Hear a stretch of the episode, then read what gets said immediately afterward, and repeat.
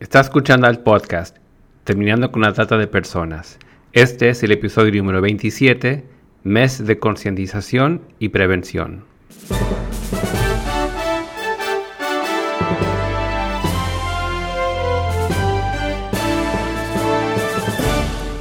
Bienvenido al podcast Terminando con la trata de personas. Mi nombre es Gilbert Contreras. Y mi nombre es Virginia Contreras. A través de nuestros episodios, que se emitirán cada dos semanas, buscaremos empoderarlo a usted con herramientas para estudiar el asunto, ser una voz y hacer una diferencia para terminar con la trata de personas. Virginia, recuerdo que en otros episodios hemos hecho referencia al propósito de la línea directa nacional de la trata de personas de los Estados Unidos, que en inglés es The National Human Trafficking Hotline. Exactamente, y hemos mencionado que la misma prioriza la seguridad de las personas que llaman y las necesidades más apremiantes acerca de la recopilación de información. ¿Podrías recordar a nuestros oyentes en los Estados Unidos cuál es el número? Sí, el número de Estados Unidos es 1-888-373-7888. Repito, 1-888-373-7888. Es importante que las personas sepan que también pueden enviar un mensaje de texto. Y ese número para mandar un mensaje de texto es 233-733. ¿Podrías repetirlo? Sí, 233-733. Ahora, ¿por qué necesitamos concientizar y compartir esta herramienta?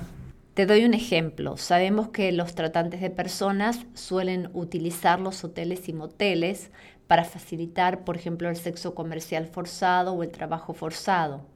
En muchos casos es posible que los mismos propietarios de hoteles y moteles no sepan cómo se están utilizando sus propios edificios para perpetuar estos delitos. De allí la importancia de conocer y de dar a conocer the National Human Trafficking Hotline, es decir, la línea directa nacional de trata de personas, para poder reportar sospechas. Para hablar de todo esto, tenemos a dos invitadas en el día de hoy.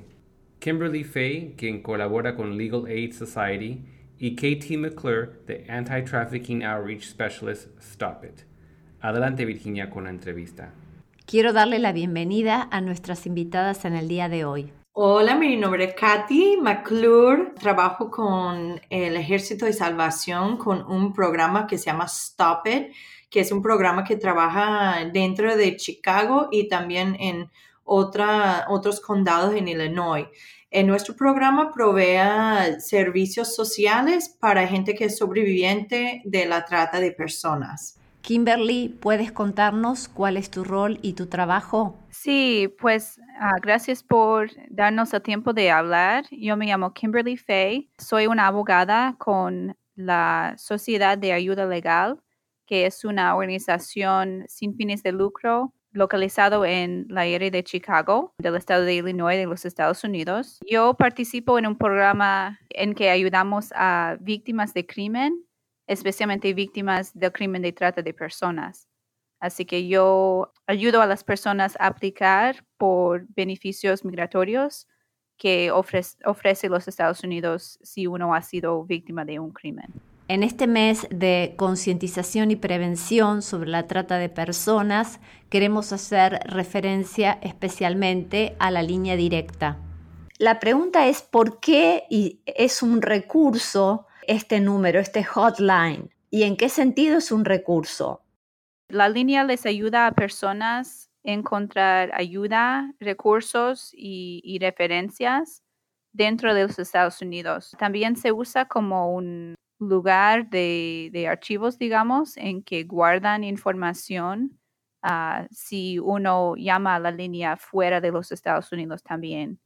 O sea que puede servir también para recoger información, ¿verdad? Y tal vez crear futuros reportes. Sí, exacto, exacto. ayuda a una persona.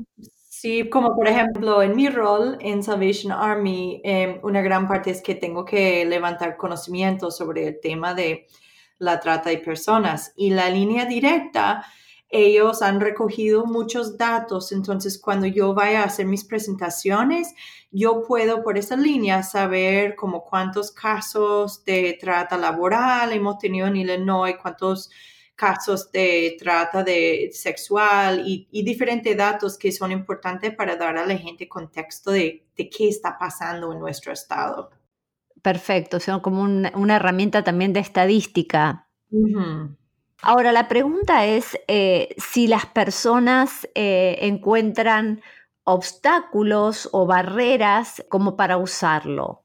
O sea, ¿cómo podemos ayudar a que las personas en nuestras comunidades puedan llamar por teléfono o, o, qué herramientas les damos para que sepan identificar y calificar una sospecha de que puede ser trata?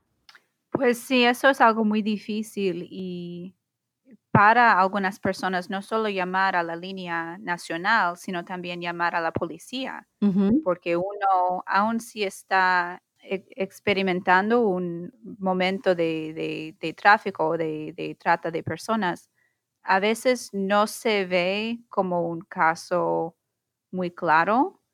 así que a veces uno tiene como miedo o duda de llamar porque no, no sabe exactamente si esto es un caso de trata de personas o no. Así que la línea... Hace referencia a cuando, cuando tú eres víctima. Sí, aún, aun si uno es, es víctima, a veces parece como un caso, como por ejemplo de, de violencia doméstica y, y, no de la trata de personas.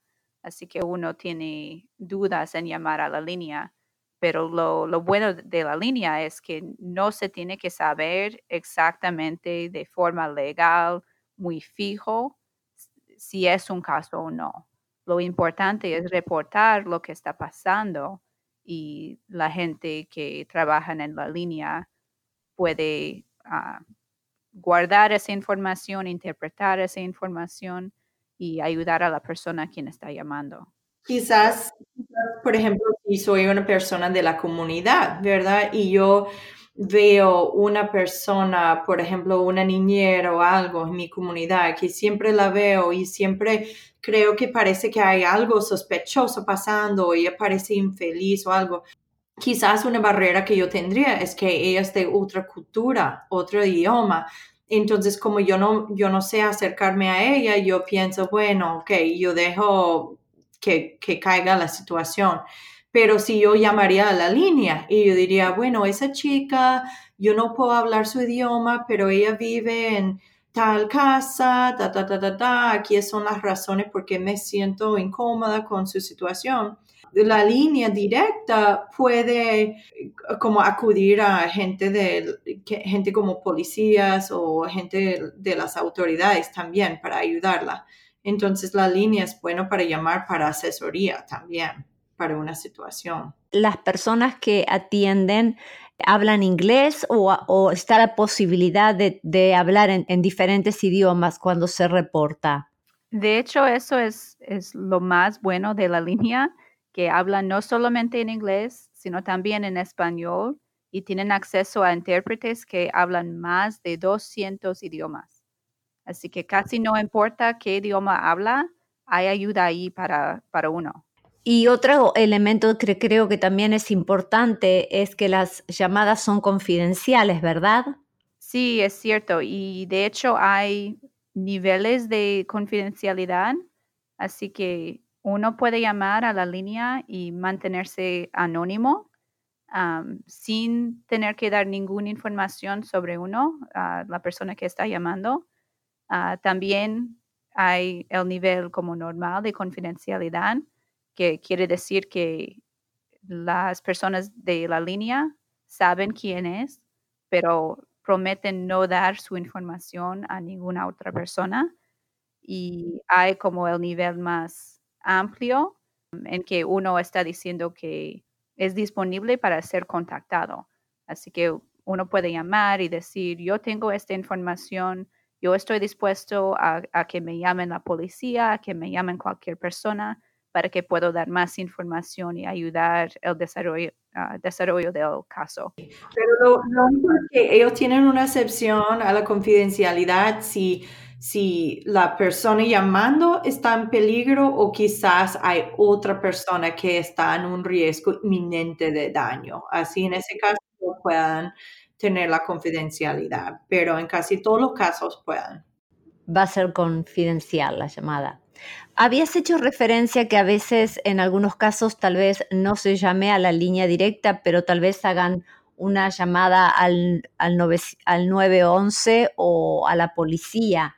La pregunta mía es si la policía local tiene entrenamiento y si está capacitado también para poder clasificar una situación o identificar una situación de trata.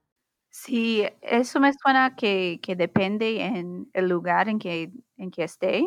En Chicago tenemos la suerte de ser parte, a Katie y yo, y nuestras organizaciones, somos parte de una fuerza unida que incorpora también a la policía de Chicago y todos trabajamos juntos para educarnos, referir casos, ayudarnos pero desafortunadamente hay lugares en que eso no pasa, así que hay que saber cómo son las cosas en su comunidad para entender cuál opción sería mejor llamar a la 911 o llamar a la línea. Yo, yo diría que como hay situaciones para llamar 911 que si, sería otra vez si una persona está en peligro inmediato y si hay algo pasando que está muy fuera de sus manos, quizás sería mejor llamar 911.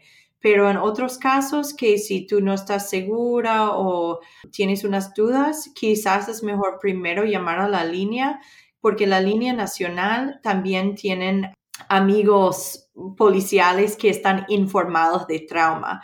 Y nosotros, o sea, el uh, Task Force, la colaboración que tenemos entre varias organizaciones, tenemos como una meta de nosotros para entrenar a policías, diferentes autoridades de ser informados de trauma, trauma para que cuando encuentren una situación en donde haya víctimas, ellos puedan responder en una manera sensible y correcta. Sí, y, tiene razón que depende quién está llamando. Si uno está llamando porque se ve una situación y está fuera de eso, obviamente sería diferente. Pero lo más importante que le piden a una persona cuando se cuando llama a la línea es acerca de su seguridad. ¿Está seguro? ¿Tiene lugar donde quedarse? ¿Está en algún peligro inmediato? Ah, porque quieren asegurarse que, que, uno es seguro antes, antes que nada. además, quieren saber cuáles son las necesidades, especialmente de la víctima, de la persona que está pasando eh, en esta situación de, de trata de personas, si se necesita a dónde quedarse o ropa o comida, cosas muy básicos tienen recursos, la línea está conectada, creo que, y no tengo el número exacto, pero creo que es más que 3.700, algo así, organizaciones. Así que tienen muchos recursos a sus manos. Si llame a la línea, le puede conectar a cualquier recurso casi. Por ejemplo, nuestra organización manejamos una línea también, una línea directa, pero nuestra línea es una línea local de, los condados que están por aquí cerca de Chicago. Entonces, hay momentos en donde nosotros recibimos una llamada de la línea nacional de la trata de personas. Por ejemplo, ellos reciben una llamada en el lugar de Chicago y dicen, dicen oh, ok, tenemos aquí tal organización y ellos también tienen una línea de emergencia. Entonces ellos se conectan con nosotros y de ahí nosotros podemos ayudar a la persona a encontrar la ayuda que necesita.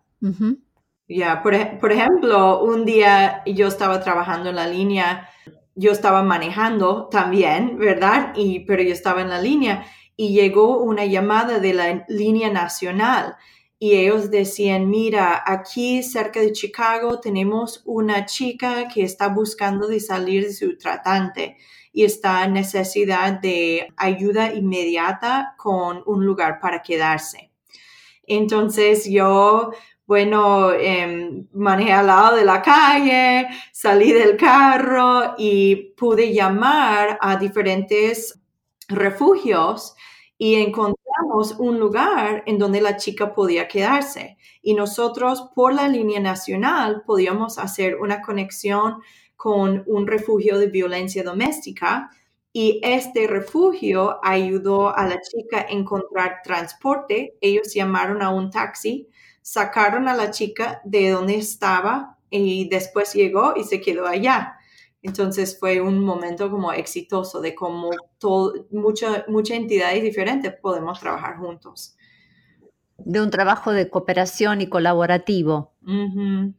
Eh, Kimberly, habías hecho referencia hace un momento de que tal vez una persona tiene duda de si es una víctima, por ejemplo, de violencia doméstica o de violencia de género, o si es trata de personas. Sí, ¿Podrías eh, expandirte respecto a eso? Sí, pues lo vemos especialmente en los casos de ah, trata de personas eh, de forma sexual, que a veces los tratantes se portan como si fuera novio o novia, digamos también, de, de la persona, de la víctima. Así que en casos así, uno que está pasando por esa experiencia puede ser confundida en que si esto realmente es, es el tráfico o, digamos trata de personas, porque en su mente la persona quien la está tratando es su novio. Sí.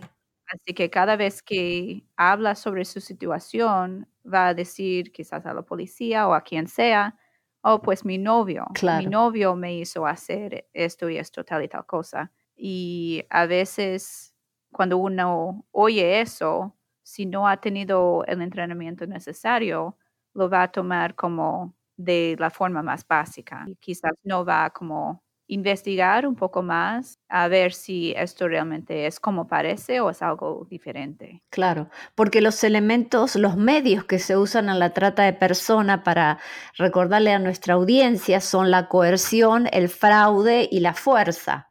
Entonces, cuando a veces son situaciones que son de engaño, ¿verdad? De esta figura del lover boy, pero en realidad hay toda una eh, mecánica de engaño para explotación comercial. Sí, exacto. Y la víctima entonces necesita un refugio, necesita, tiene eh, una asistencia tal vez de los servicios sociales. ¿Podrías explicarnos algo respecto a la ayuda legal que se le puede dar y que da tu organización, Kimberly? En la organización de que soy parte de la Sociedad de Ayuda Legal, ofrecemos ayuda a las víctimas de trata de personas si son nacidos aquí en los Estados Unidos o si son nacidos fuera del país. Y obviamente los remedios son un poco diferentes. En los que yo me enfoco, yo me enfoco más en los beneficios migratorios que se puede obtener si ayuda a los agentes de, leyes como la policía, las cortes, todo eso, um, a investigar el crimen. Mi trabajo tiene que ver más con las personas, las víctimas que fueron nacidos fuera de este país, pero también hay necesidades legales que se enfrentan las víctimas domésticas, digamos, los que han, los que fueron nacidos aquí en los Estados Unidos. Y eso puede ser casi cualquier necesidad que se puede pensar un ejemplo puede ser los tratantes a veces quiten los documentos de, una persona, como su licencia de manejar o su ah, carta de seguridad social, algo así, su acta de nacimiento. Y es muy difícil obtener esos documentos otra vez. Así que eso es algo con que ayudamos.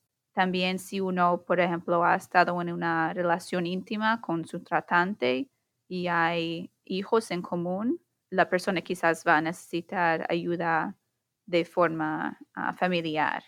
¿A cuántas víctimas aproximadamente les, han dado este tipo de servicio? Pues hemos encontrado a, muchas, muchas víctimas, porque nuestro programa no solo tiene que ver con víctimas de trata de personas, sino también víctimas de otros crímenes. Es difícil contar exactamente el número de víctimas solamente de trata de personas, pero tenemos mucha suerte en que trabajamos con organizaciones como la de KT para alcanzar a una gran cantidad de personas. En lo concreto, ¿cómo, cómo se vería esto? Por ejemplo, una, una víctima, ustedes le asignan un abogado. ¿Cómo, ¿Cómo se da en el día a día esta, esta ayuda, este servicio? Sí, pues la mayoría de personas, o digo de organizaciones como la nuestra, tienen un límite en cuanto a cuánto puede ganar alguien para calificar por los servicios en nuestra organización no tenemos límite en cuanto a las personas que han sido víctimas de trata de personas, en cuanto a su ingreso. Así que no importa cuánto gana, puede calificar por los servicios que tenemos. El proceso empieza con solamente hablar a nuestra oficina y uno puede hacer una cita con un abogado quien empieza a pensar acerca de, del caso de uno. Así que cuáles son los remedios disponibles. También y quizás más importante, ofrecemos ayuda a reportar el crimen de que uno fue víctima. Y eso es algo muy difícil que se enfrentan las víctimas. Alcanzar a la policía a veces es muy difícil o a cualquier agencia de, leyes. Así que les ofrecemos ese tipo de, de apoyo. Además, en nuestro programa tenemos la oportunidad de no solo darles a uno o a las personas la ayuda legal, sino también el apoyo social. Así que tenemos a gerentes de caso que pueden poner a alguien en contacto con otros servicios necesarios, especialmente la consejería. Kimberly, ¿podrías darnos tal vez algún ejemplo de alguna persona que ayudó tu organización de manera legal? Hemos visto a muchos casos diferentes. De hecho, yo he estado haciendo este tipo de trabajo por algunos años ya, estando con la Sociedad de Ayuda Legal. Esto ha sido casi la primera vez que he visto un caso de tráfico laboral. Ayudamos con casi todo lo que puede pensar. Y, por ejemplo, ¿en, en qué consiste la trata para explotación laboral?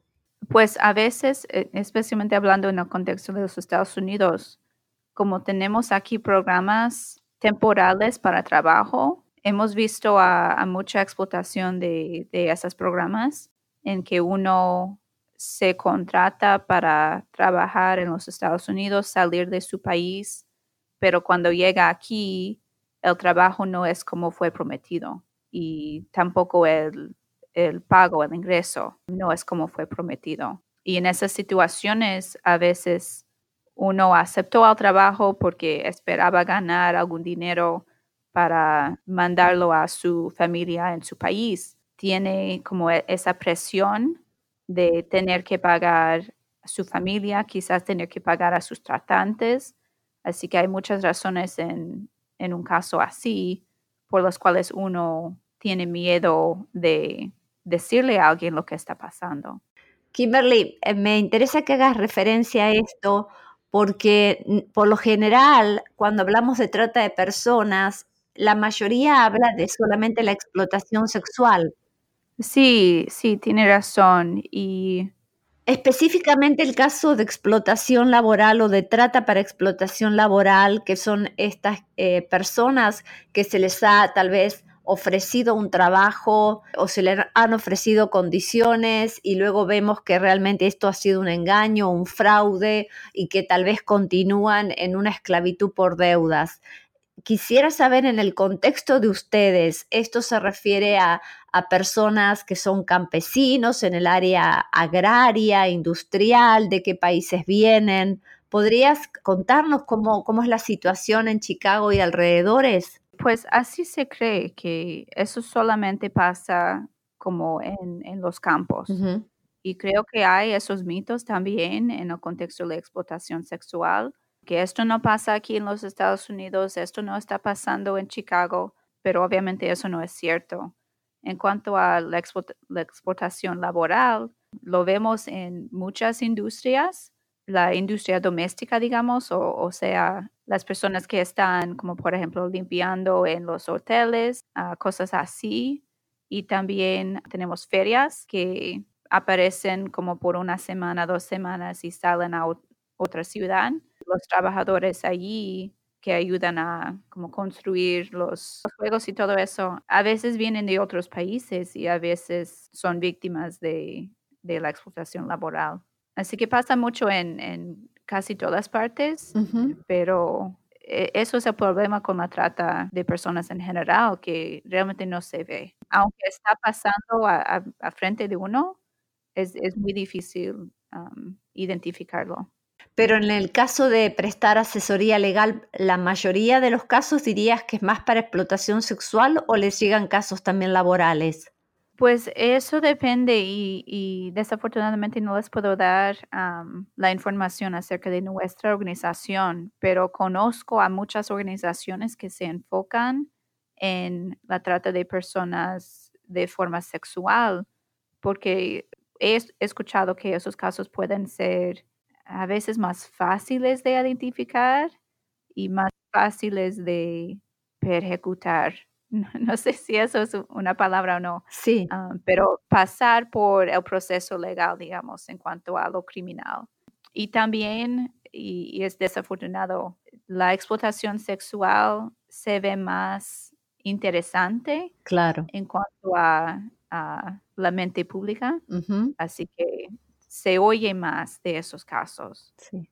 Por eso. Creo que ese es el tema que la sociedad eh, o las comunidades eh, a veces no se tienen los ojos para ver más allá de lo superficial o hacer las preguntas que se necesitan hacer y por eso se expone más a veces el tema de la explotación sexual. Sí, sí, tiene razón y por eso mi organización y también la de KT nos enfocamos en educar a la gente hacemos presentaciones de conozca sus derechos, informamos a la gente cuáles son sus derechos mientras está aquí en los Estados Unidos y cuáles son las cosas que se tiene que cuidar, qué es lo que se necesita saber y un parte de eso es en cuanto a la trata cuál es lo que tiene que estar vigente. Porque una estudiante en, nuestra en California nos comentaba que en ciertas áreas de más vulnerabilidad eh, tal vez en la zona de Los Ángeles, le llamaba la atención que a veces veía pósters o afiches que decía si tienes de 16 mm, a, 18 años y ofrecían un sueldo muy alto, ¿verdad? Y que eso le llamaba la atención de que, por supuesto, no era no especificaba el trabajo, pero daba a entender que podían ser posibilidades de laborales, tal vez en trabajos decentes, pero que realmente lo que había atrás era, iba a ser una explotación laboral. Sí, y hay que pensar en, cosas así, ¿verdad? Como estaba diciendo, mirar atrás de, lo, lo básico. Realmente ha sido un episodio muy interesante con mucha información. Kimberly, muchas gracias. Katie, muchas gracias. Y Virginia, sé que hay más preguntas que les quieres hacer a las dos, así que vamos a seguir esta conversación en el próximo episodio.